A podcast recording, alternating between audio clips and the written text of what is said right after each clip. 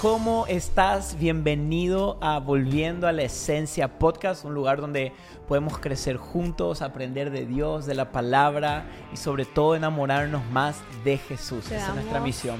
Sí, te damos la bienvenida a un episodio más de nuestro podcast. Gracias a todas las personas que, que siempre nos están apoyando, que están escuchando el podcast y de verdad que se siente tan lindo poder crecer juntos. Yo creo que no hay nada más lindo que no crecer solo, sino crecer juntos. Y de verdad que se, se formó una comunidad tan No fuimos creados para estar solos, no fuimos creados para ser llaneros solitarios, no fuimos mm. creados para andar en el medio de la nada, solo fuimos creados para andar en manada, en comunidad. Y, yo creo que obviamente con muchísimo de ustedes la distancia física nos separa, mm. pero espiritualmente estamos unidos a la misma roca, al mismo rey, al mismo Señor, se llama Jesús. Y, y, queremos darte gracias por estar aquí siempre. Y si nos estás visitando hoy por primera vez, queremos decirte que este es un lugar donde honramos la palabra de Dios por sobre toda opinión humana. Es un lugar donde reconocemos que somos pecadores, que necesitamos la gracia de Jesús. Mm.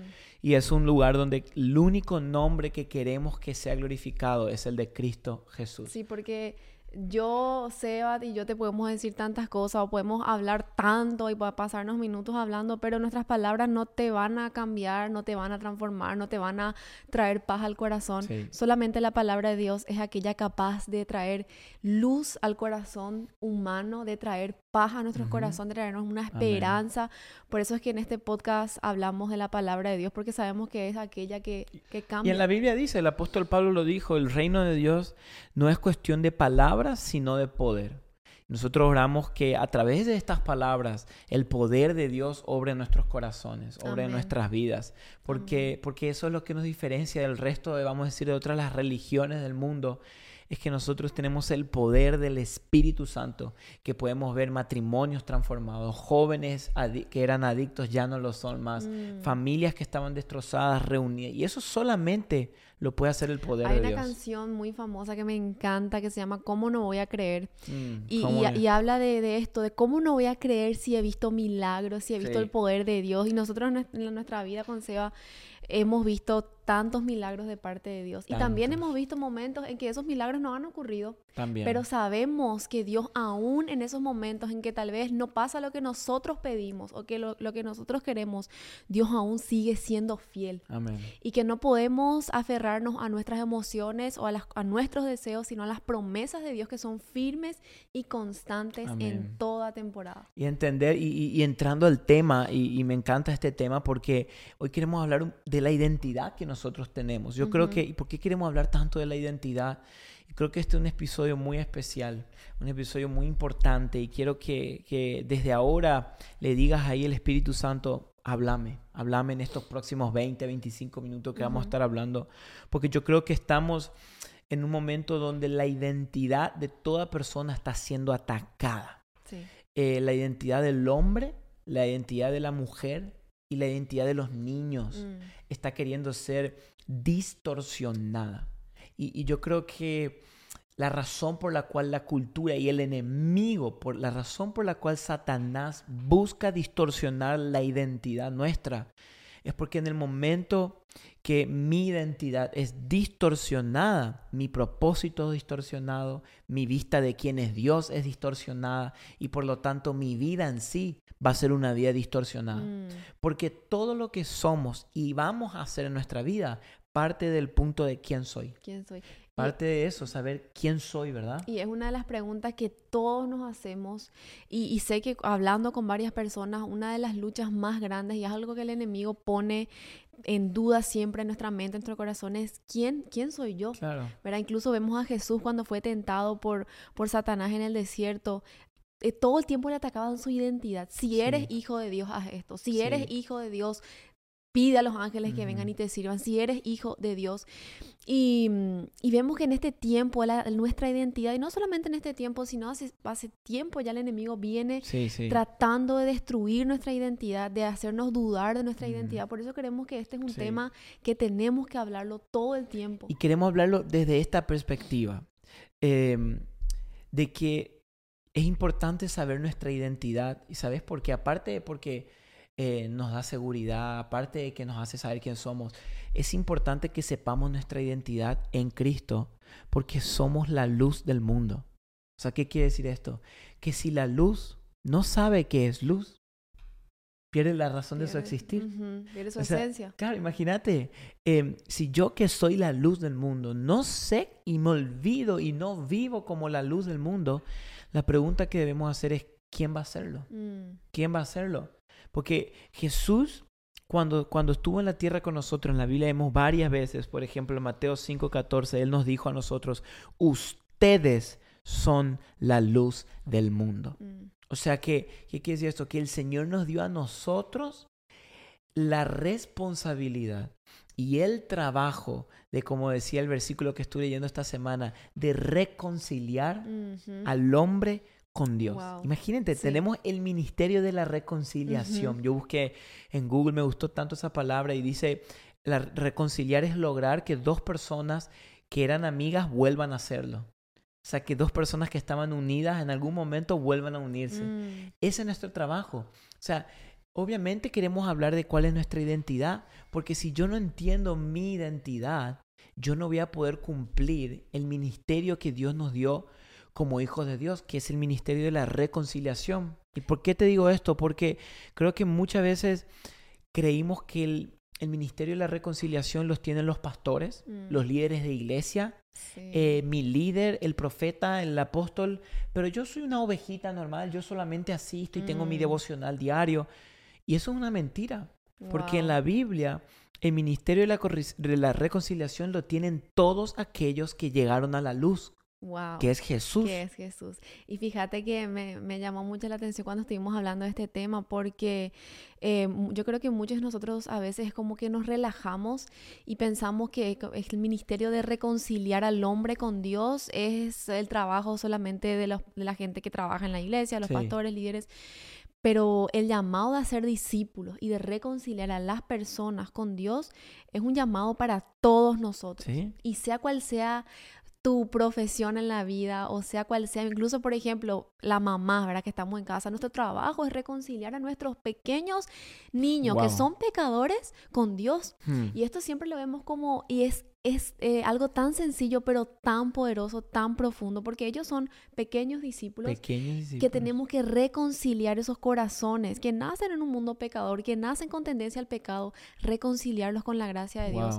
Y es algo que todos, todos, incluso tus, tus compañeros de trabajo, tus familiares que no conocen a Dios, si Dios te puso a ti como luz del mundo, estamos nosotros ahí para brillar en esa oscuridad. Por eso quiero que, que sepa esto, identificarme como cristiano no es nada más identificarme con lo que Cristo hizo en la cruz y con mi identidad que ahora soy hijo de Dios. Identificarse como un cristiano es ser luz, es ganar discípulos, es predicar el Evangelio. Mm. Yo no puedo decir que yo soy un cristiano y, yo no estoy dando mi vida para que otros conozcan al Señor. Mira, si Jesús nos dijo, ustedes son la luz del mundo, ¿para qué nos hizo luz? Para que brillemos. Él nos dijo, ok, escuchen, los pastores eran luz, el resto no. Él dijo, ustedes son la mm. luz. Por eso después en el versículo él dice, una ciudad situada sobre un monte no se puede ocultar. O sea, en otras palabras, lo que yo hice en tu vida, no lo podés ocultar. Mm. Pensá cuántas cosas Dios hizo en vos y en mí o en lo que están, en lo que están escuchando y a veces los ocultamos, sí. lo guardamos por vergüenza, el qué dirán, si, y si me dice que no, y si se burlan de mí. Y eso mm. es parte de, de, de, predicar el Evangelio. Se te van a burlar, sí, ¿Te van a decir que no? Sí. Acuérdate que a los primeros discípulos no solamente se burlaban y le decían que no, los mataban.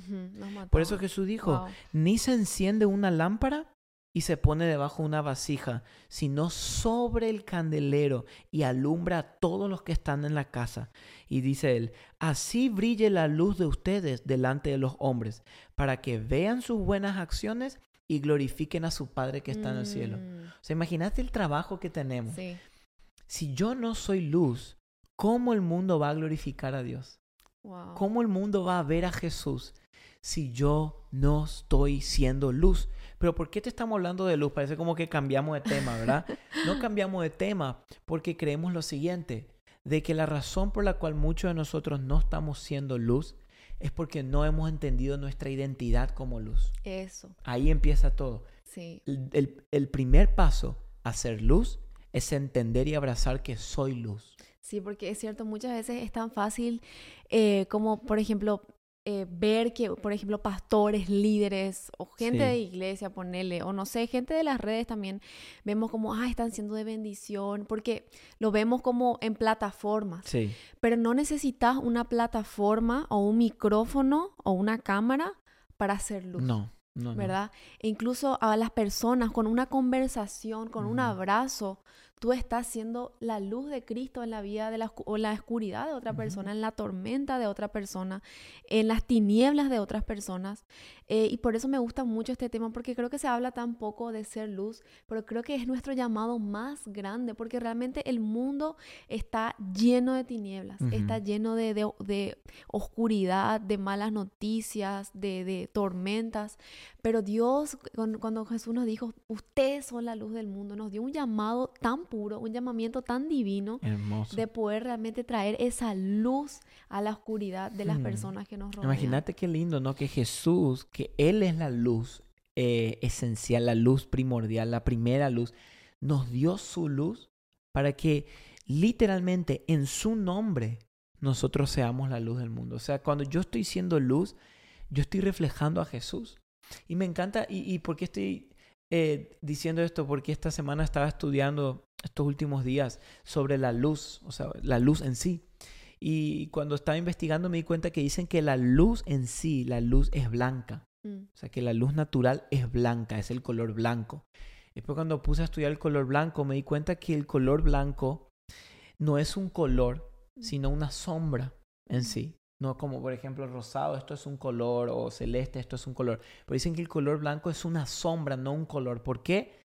Porque la única forma de lograr el color blanco, dicen que es juntar todos los colores del arco iris y la suma de todos los colores forman el color blanco. Por ejemplo, loco. hasta en la computadora se conoce esto, nuestras pantallas blancas se llama RGB. ¿Qué es el RGB? Es la suma del rojo, azul y verde. Y cuando mezclan un píxel rojo, un píxel verde y un píxel azul y los suman, hace blanco. Wow. Por eso dicen que el, que el color blanco no es un color en sí, sino una sombra. Y Qué yo pensaba en esto y, y Jesús dijo, ustedes son la luz. Mm, Ustedes son ese color blanco, eso que alumbra. Pero si el color no es, el color blanco no es solamente una cosa, mm. Quiere decir que hay un par de compuestos que se tienen que sumar, imagínense una capa tras otra, para que me dé el color blanco. Wow. Y yo creo que esta lista de compuestos que se tienen que sumar para formar el color blanco está en la Biblia. Y está en Primera de Pedro, capítulo 2, versículo 9. Acá está el compuesto que nos hace la luz del mundo. como, como los ingredientes. Los ingredientes, fíjate lo que dice. Pero ustedes, primero, son linaje escogido. Mm, Segundo, real sacerdocio. Tercero, nación santa. Cuarto, pueblo adquirido para posesión de Dios. Y ahora miren lo que dice después. A fin de que anuncien las virtudes de aquel que los llamó de las tinieblas a su luz. Luz, luz. Menciona la luz. Que, que mm. creo que eso no es accidente que dice que los llamó de tinieblas a luz después de que nosotros entendamos que somos linaje escogido, real sacerdocio, nación santa y pueblo adquirido para posesión de Dios. Wow, es tan, o sea, ese versículo tiene tanto peso que, Sí, que realmente da para, para leerlo y analizarlo porque estudiarlo. para estudiarlo, porque muchas veces nos olvidamos y yo creo que vamos por la vida preguntándonos o viendo, tratando de que el mundo o- que otras identidad por ahí. voces, tratando de decirte quién tú eres, cuando Dios ya te dio tu mayor identidad, tu mayor nombre, tu mayor propósito que lo encontramos en la palabra de Dios. Y, y tú no eres lo que tú haces. Mm, Tú no eres lo que tú haces o tú no eres lo que tú estudiaste o lo que alguien te dijo que tú eras. Tú no eres eso. Tú eres lo que Dios dice Amén. que tú eres. Y Dios te llama por tu nombre. Dios te dice que tú eres un linaje escogido real. Y acá vamos a empezar a ver todo lo que significa eso. Pero qué lindo es que tú, mientras estamos leyendo esto, puedas abrazar tu identidad. Y yo sé que mucha gente, y siento decir esto, como que quedó marcado en su corazón y, y tú y- como que abrazaste la, la identidad de lo que alguien alguna vez te dijo que tú eras. Mm, Y pueden ser palabras muy hirientes. Muy bien. Por tu físico o por lo que tú hiciste o por tus errores, alguien te etiquetó con eso. Y tú no eres eso. No. A tú eres lo que Dios dice que sos. El que te define es Dios. No tu papá, no tu mamá, no tus tíos, no tus amigos de la escuela. El que te define es Dios. Y queremos que sepa esto. Antes de que seas, no sé, colombiano, mexicano, argentino, paraguayo, uruguayo, americano, de Guatemala, antes de que seas cualquiera de estos países y cualquiera sea tu nombre, yo antes de ser Sebastián, yo soy linaje escogido, real sacerdocio, nación santa y pueblo adquirido para Dios. Esa es mi identidad que me define. Mm. Por sobre todas las identidades que puedo tener aquí en la tierra. En el momento que yo entrego mi vida a Cristo, mi identidad primordial viene de Él. Amén. ¿Y por qué te queremos decir esto? Porque si tú quieres empezar a ser la luz del mundo, debes entender esto que Pedro dijo en 1 de Pedro 2.9. Y miramos el primero, me gusta porque él empieza diciendo, ustedes, pero ustedes son linaje escogido. Yo sé que cuando escuchamos esta palabra linaje, es algo que no usamos al día al día, ¿verdad? Nadie se te acerca en la calle y dice, che, ¿qué linaje sos vos? Parece como, ¿qué raza de perro? ¿Qué raza? ¿Cuál es tu linaje? ¿Cuál es tu linaje? No, usamos. Pero literal, el significado es muy simple. Linaje escogido significa familia, mm. nación o una generación. ¿Qué quiere decir esto? Cuando, cuando la Biblia dice que nosotros somos linaje escogido, en otras palabras está diciendo, hey, ustedes son familia de Dios. En otras palabras, tienen el apellido de Dios. Mm, Ese es su linaje. Por ejemplo, mi linaje es el apellido Franz, el tuyo el apellido Skudnik, tu linaje de la tierra.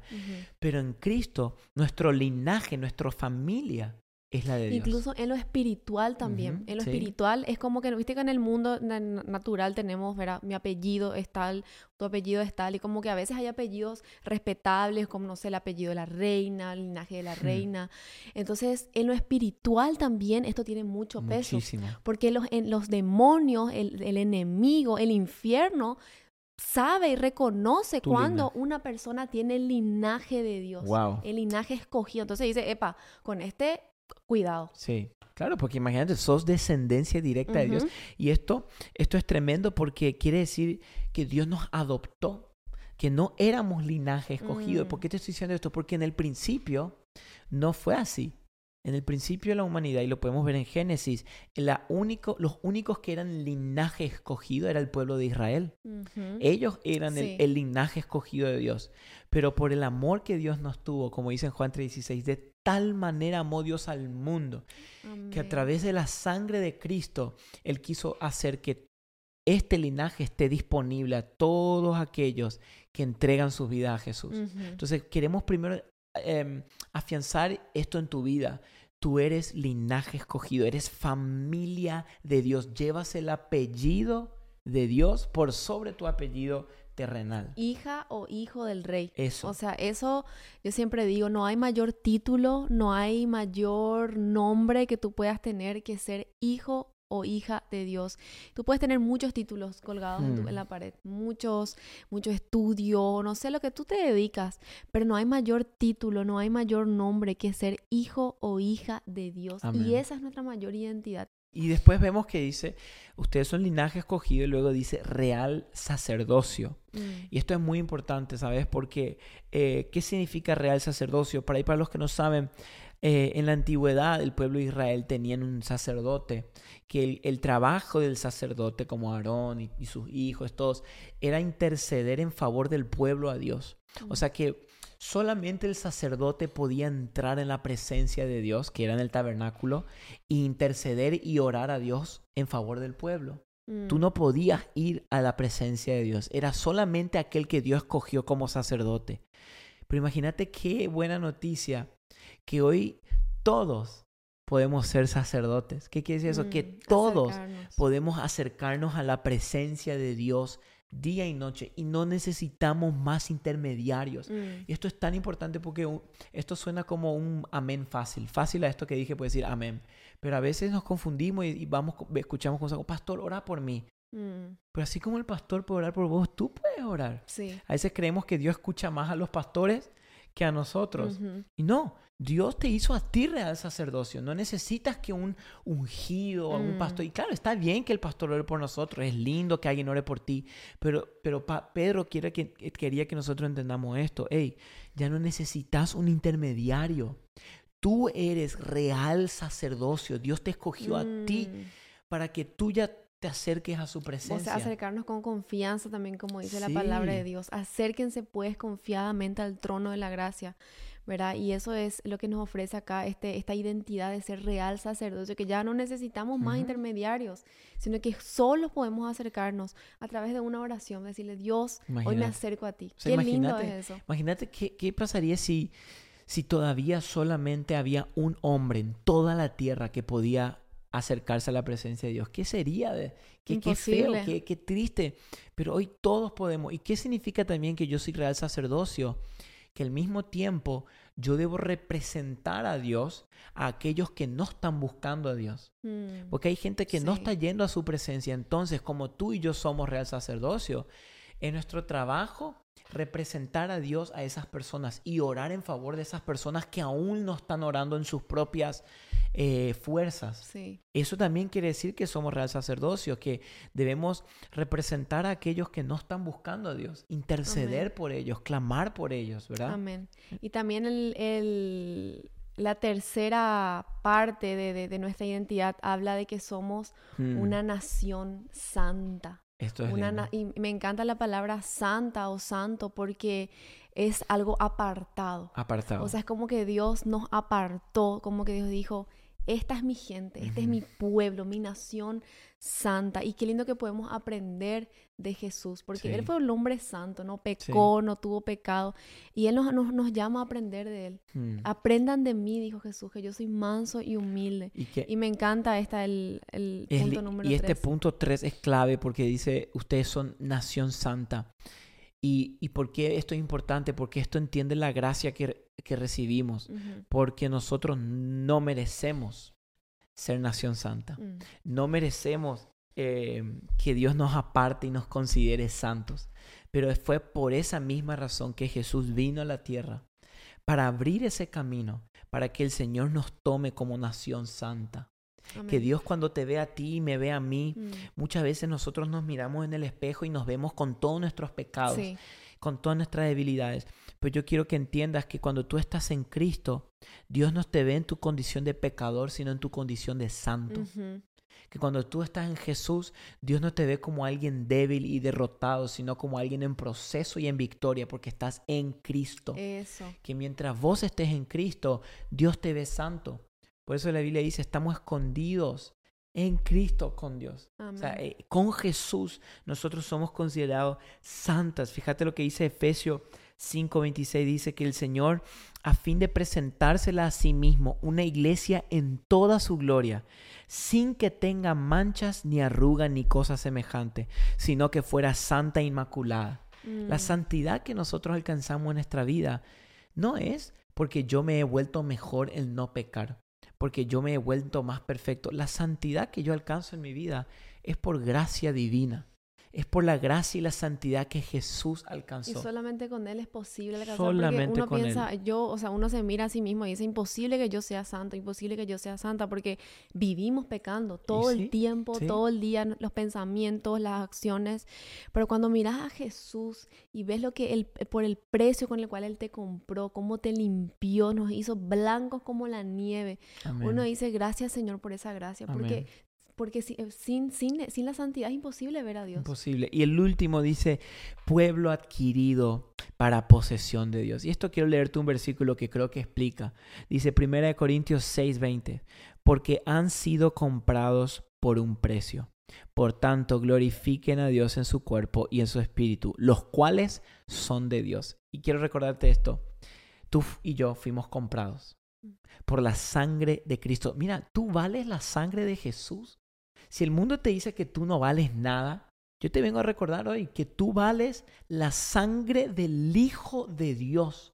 ¿Acaso hay algo que valga Mm. más que la vida misma del Hijo de Dios, de Jesucristo? Ese es tu Wow, valor. Amén. Esa es tu identidad. Amén. Cuando el mundo, Satanás o tus amigos o cualquiera te recuerden que tú no vales, tú simplemente recuérdate esta palabra, que fuimos comprados por un precio y somos pueblos adquiridos para posesión de Dios. Wow, y qué lindo es poder saber eso de que, de que Dios nos adquirió, como que nos hizo suyos, que ya no somos ni, no- ni nuestros, ni del mundo, ni de lo que otras personas dicen de nosotros, sino que realmente valemos un alto precio de sangre. Y, y- y, eh, juntando todas estas identidades y todo lo que Dios dice de nosotros, qué lindo es poder abrazar y saber quién yo soy. Claro, y ahora la parte y y la que te queremos dejar con esto. Hablamos que somos, ¿verdad? Eh, empezamos primero linaje escogido, real sacerdocio, nación santa y pueblo querido para Dios. Bien, sumemos todas estas y veamos el versículo otra vez.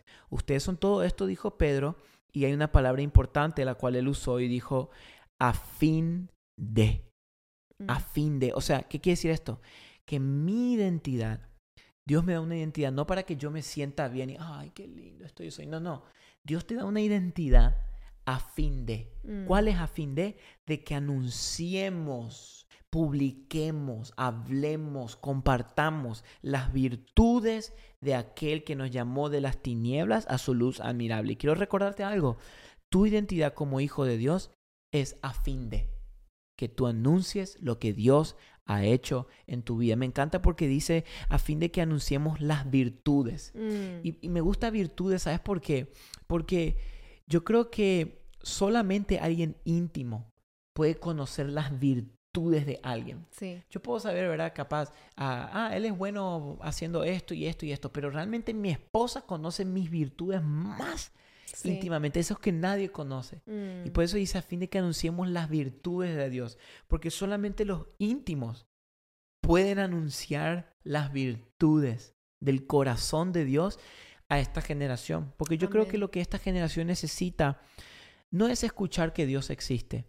Esta generación necesita escuchar las virtudes de Dios. Amén. Y no guardarnos a Jesús para nosotros mismos. Siempre Sí. decimos, es muy lindo saber quién yo soy, es muy lindo saber mi identidad y todo lo que Hmm. Jesús hizo por mí y cómo estoy comprada con alto precio. Y uno, wow, eso es asombroso. Pero no lo guardes para ti mismo, sino comparte esas buenas noticias porque estoy segura que alguien en tu vida hoy necesita conocer su identidad. Sí. Y tú, y tú estás ahí para hacer luz en medio de las tinieblas. Amén. Y recordarte esto es que cuando abrazamos nuestra identidad en Cristo, ser luz no es algo que yo hago, sino algo que yo soy. Ujú. Cuando yo entiendo quién yo soy en Jesús y que soy la luz del mundo porque Cristo me hizo la luz, ser luz no es algo que me debo esforzar por hacer, sino algo que yo ya soy. Sí. Algo que me Sí. brota naturalmente Mm. de mí, que yo, donde yo vaya, donde yo esté, yo estoy siendo luz. ¿Por qué? Porque no es algo que hago, sino alguien que soy. ¿Qué soy? Hijo e hija de Dios. Amén. Amén. Qué lindo, me gustó muchísimo. Así que queremos dejarte con esto, mucha información, mucha palabra. Mucha palabra teológica. Pero ah, te animo a que vayas a leer este versículo otra vez, te recuerdo, está en primera de De Pedro eh, Dos. 2.9, capítulo 2, versículo 9. Y andale de todo el capítulo y, y recuérdate diariamente quién eres en Cristo. Amén. Así que gracias familia de Bae Podcast. Les amamos muchísimo. Les mandamos un fuerte abrazo. Y bueno, oramos por cada uno de Amén. ustedes también. Oramos, los bendecimos y pedimos al Señor que afirme tu identidad y que puedas Amén. ser la luz del mundo ahí donde sea que estés. Amén. Nos vemos. Un fuerte abrazo, los queremos familia.